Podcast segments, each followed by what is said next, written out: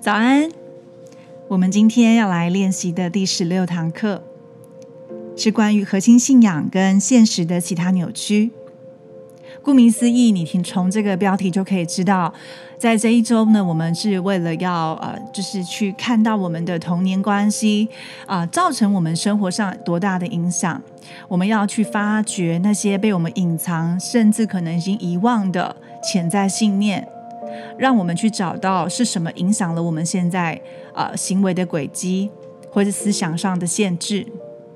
而其中呢，童年的经验为什么会是这么多的啊治疗学派都会去讨论的一个最大的关键是，我们在童年的时候，往往不是很有判断力的阶段的时候，只能够被动的接受，不管是家人、长辈、身边同才，甚至是老师他们的教育、他们的信念、他们的想法强加于我们。甚至可能是说服我们、洗脑我们，或者是要我们去接受这样的信念。而在我们很小的时候，往往只有接收的能力，还没有判断。那你说，那我既然当时只有接收的能力，我现在长大有判断力啦，那那些事情怎么能够影响我呢？这就是我们要讨论到潜意识的部分了。有些时候，那些信念，如果你是有意识的。就已经发现那是别人加诸给你的信念，那当然不会影响你。但是我们这么小的时候，往往是无意识的已经被植入了这个信念，就很像是我们自己常常有时候遇到事情会出现的那个小声音一样。那个小声音不一定是对的想法，也不一定是错误，而是我们遇到事件或者是有一样的情境，我们会先冒起来的一个念头。而我们心中的实际的这个小声音，会不会影响我们的行为呢？就事实来看，会的。比如说，今天有人称赞我，但我过往的经验是，我只要被称赞之后，妈妈就会叫我去做家事。每一次都是先赞美我之后，之后就叫我做事情。那那是过往的经验没有错。可是如果到现在的啊现实生活当中，我已经三十几岁了。但是我可能还是会遇到，当别人称赞我，哎，Jazz，你这个做的很好的时候，我就在想，下一件事情你该不会要请我帮你做吧？其实对方可能没有这么说，但我心中的小声音已经在害怕会有这样的事情发生，甚至会觉得这件事情会发生。那我是不是就用了这些过去的经验来限制我现在的行为、思想跟空间呢？那我们来讨论一下。今天这堂课要跟我们分享的，如果我们在啊不能够完成我们在童年期间所需要培养的第一个任务，就叫做信任的基础的话，其实我们会导致我们长大之后有信任能力的困难跟障碍。这点我是非常有体认的。其实我小时候呢，因为我们家有三个孩子，我是最小的。那我的姐姐跟我相差年龄比较大，我们差了六岁。那我哥哥也大了我四岁。基本上呢，他们不会跟我在同一个童年生长期间玩在一块，因为当我还是小学的时候，我姐姐已经高中了，所以就是因为这样子的年龄断层，我小时候没有人跟我一起玩，我只能跟我的邻居玩或跟我的同学玩。那当我发现我自己没有朋友的时候，其实就会强迫自己去做一些讨好他人的事情，因为不想要自己寂寂寞，也不想要自己觉得都没有人爱我。而这样子的感觉在什么时候越来越明显呢？特别是进入到了国中之后，因为我的父亲在我小学四年级就过世了。那诚如我刚刚跟大家分享的，我爸爸过世的早，我妈妈有工作需要养我们三个孩子，而我跟哥哥跟姐姐的年龄断层比较大，所以呢，基本上没有办法玩在一块。那我当时需要被聆听，我也想要得到爱的感觉。我不想要他们认为我就是应该必须要独立成他们想要的样子，所以那时候其实我很痛苦的。我在学校被霸凌，不敢回家讲，因为妈妈希望我是个坚强的孩子。我数学不会，跟姐姐讲，姐姐教我一次数学，打了我一个巴掌，很生气跟我吵架，我就再也不敢问她了。从此以后，数学变成我最讨厌的科目。所以这些事情的的确确都会发生，影响我们对这件事情的看法，甚至未来有相同的经验又要再产生的时候，我一定会先就是倒退三三步，说嗯，不要，我不敢，我怕又得到过去不好的经验了。既然我们今天做选择做这个练习，就是要摆脱过去这些事情的话，那我们一定要来直视它、正视它。我们可以怎么样改善这个东西？为什么那些童年经验会变成我们的信念呢？诚如我刚刚说的，因为我们在很小的时候，大部分是被动的接受者。假设我的长期照顾者。这边的长期照顾者可能是陪伴你童年长大的人，也许是你的养父母，也许是你的外公外婆，或者是你的父母，或者你是跟兄弟姐妹一起长大的。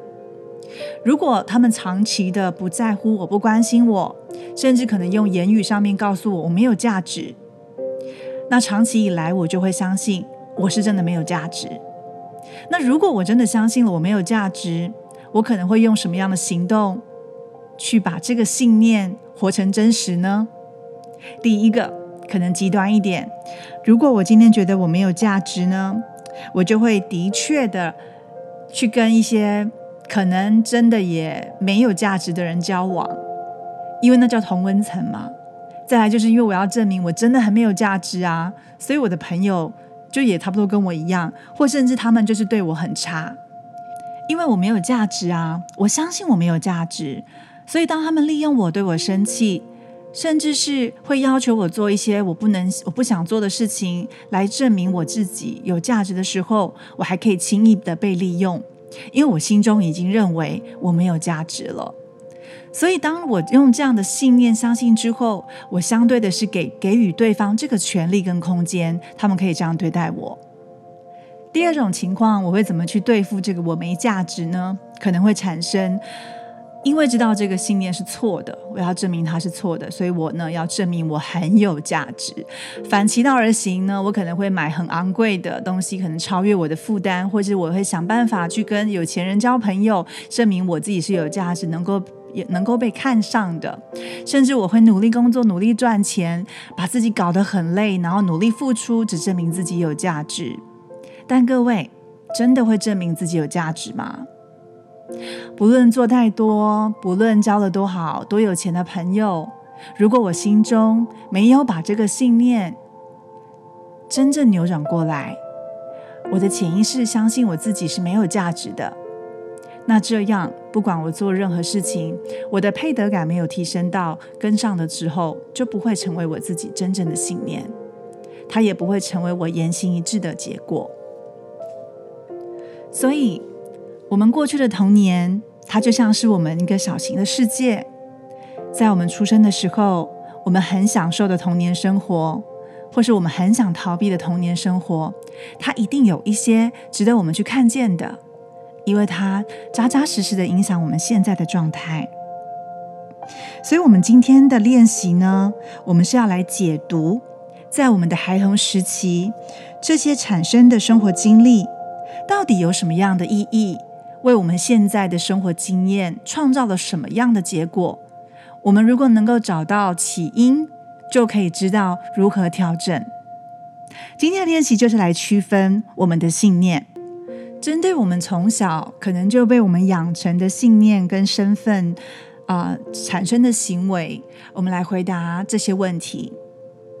第一个，我在童年的时候承受过什么样显著的失望呢？第二题，在我跟我的人生当中，这种失望产生什么样的意义？你也许不知道怎么回答，但是你可能可以啊参考呃书籍上面写的这些文字，作为你回答的方针。比如说，你可能写我很差劲，我孤单，他们都说我脾气很差，我是小顽童，我让人失望，我成绩不好，有没有都没有关系。我是多余的，我是烂摊子，我应该要是女生的，我应该要是男生的，家里没有想要有你这个孩子，我没有创造力等等。记得那是你过往的体验，不是代表现在的你哦。第三题，我让这种失望对世界和其他人产生什么样的意义呢？就是后由你上面回答的失望，而它对你生活当中产生了什么意义呢？比如说，你突然就发现了，因为你觉得自己有没有我就没有差，所以你可能对世界产生的意义就是大家都很自私，这世界没有人在乎我，反正没有关系，我只要不跟别人交往，就不会伤害自己。他们就不能抛弃我，所以你可以去观察一下自己在第一题、第二题回答的失望，不只是怎么样去影响你过往的人生，还有因为这样的失望，你自己赋予了现在的世界什么样的意义呢？第四题，这种经验可以有什么不同的解释呢？举个例子，就是把你过往的经验。因为这样产生的经验，它可以有什么样不同的方向来解释？假设可能内容会是这样子的：我的父母很努力工作，累得很累得精疲力尽，没有办法关注我。我的父母可能很伤心，没有办法打开心房接纳我。你有发现，如果当我用这种不同的角度去解释，也许不是帮他说话，但是是。寻找更多的可能性，去为我们自己心中相信的那个信念找到不同的发展。第五题，在童年的时候，我从别人，不管是父母、兄弟姐妹、其他照顾者，或是老师同伴，我从他们那边得到哪些关于我自己的讯息呢？不管是口头跟非口头的都可以。举个例子，我的高中老师曾经跟我说，他写在我的那个就是呃家长回复函的那个本本上面哦，就写说我的学业成绩优秀，但是容易喜怒形于色。那时候这句话对我来讲，这个信念呢对我产生的价值被我采取了，于是呢我就认为喜怒形于色是不好的，这是我自己贴上的标签。而我开始压抑自己的喜怒形于色，生气不敢讲，或者是要么就暴怒，要么就不讲话。所以这些信念是怎么影响我？而这样子的信念怎么让我保持单身的呢？所以当你呢回答了第五题，你可能从别人那边得到哪一些讯息？不管是关于你自己的，你相不相信，或者它属不属于你？同时你要延伸回答这三个小题。我母亲对她自己和自己的信念有哪些被我采取的呢？就是关于母亲，她对她自己的想法，还有她对对这个世界的看法，有什么信念是被你采取的？同时，你也承接了这个想法。还有关于父亲的，父亲对他自己还有这个世界的信念，有哪一些也是被你采取的呢？那这些信念怎么影响我，让我至今保保持单身了呢？如果能够去发现。我到底是被什么被什么东西影响？怎么影响我的？会不会是我单身的原因？那我们就有机会去扭转它。第六题，我们来针对下列的句子，尽可能提出最多的回答。但是你不用自己去否定或删减，你只要有想法，任何跑进大脑里的想法都可以写下来，不用管这件事情会不会是有道理的。你可以写下关于我。我是什么呢？人生是什么呢？世界是什么呢？男人是什么？女人是什么？不管你有什么想法，都可以写下来。第七题，你能够找出什么证据证明你对自己的负面想法可能不正确吗？这一题呢，就是在呼应我们前面，不管是别人给我们的信念。导致我们的感受，或者是我自己不小心就内化了别人对我的信念。那这时候，我们来尝试找出一些证据来反驳他们吧。像我自己啊，啊，举个喜怒形于色那件事情来说好了，我可以找出什么证据来证明我对于自己的负面想法可能不正确呢？比如说，我可以找得出来，就是我的喜怒形于色，它可能是我的工具啊。我就是透过了我的讲话生动、表情生动，拿下朗读比赛的。所以喜怒形于色，我认为不好这件事情可能是错误的。所以你也可以透过这样的方式去寻找，是不是有一些证据来证明我们自己的负面想法是错的。同时，我们也要来找出证据。来证明我们对世界或其他人的负面想法可能不正确的那些证据。我知道今天的练习也许有点多，问题有点要回复的有点多，所以呢，更需要你花半小时的时间，好好静下心来完成这个练习。因为当我们能够开始去分辨，或是找出、揪出那些一直影响我们现在行为的信念。我们就有机会把他们整个扭转转化之后，迎来新的人生。所以今天的加分题，针对我们自己的核心信念，准备增加自我意识，什么意思呢？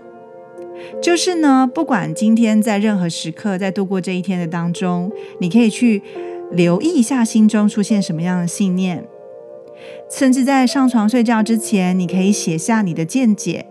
包含今天你的信念，你是怎么去实行它的？然后，并且写下你希望在人生当中培养的替代信念，把这个新信念写下十次以上。在练习的过程当中，也许你已经有发现自己过往的信念。举个例子，我可能说我没价值，但是没价值，我已经找到了证据来证明它是错的，因为事实上我蛮有价值的嘛，我也蛮有能力的嘛，我还可以给予他人，对吧？那什么样就是强而有力的新信念呢？就是我是一个贡献有价值的人，我是一个贡献有价值的人。找到这个核心信念，你同时也可以写下要怎么实行这个核心信念。那我要怎么实行我是一个有价值的人呢？就是持续的贡献，提升自己的配得感，并且愿意嘉许自己。今天的练习数量也许有点多，如果你还不清晰到底内容是什么的话，不用担心，回到社群，我会提供今天的辅助练习教材。那我们明天见喽。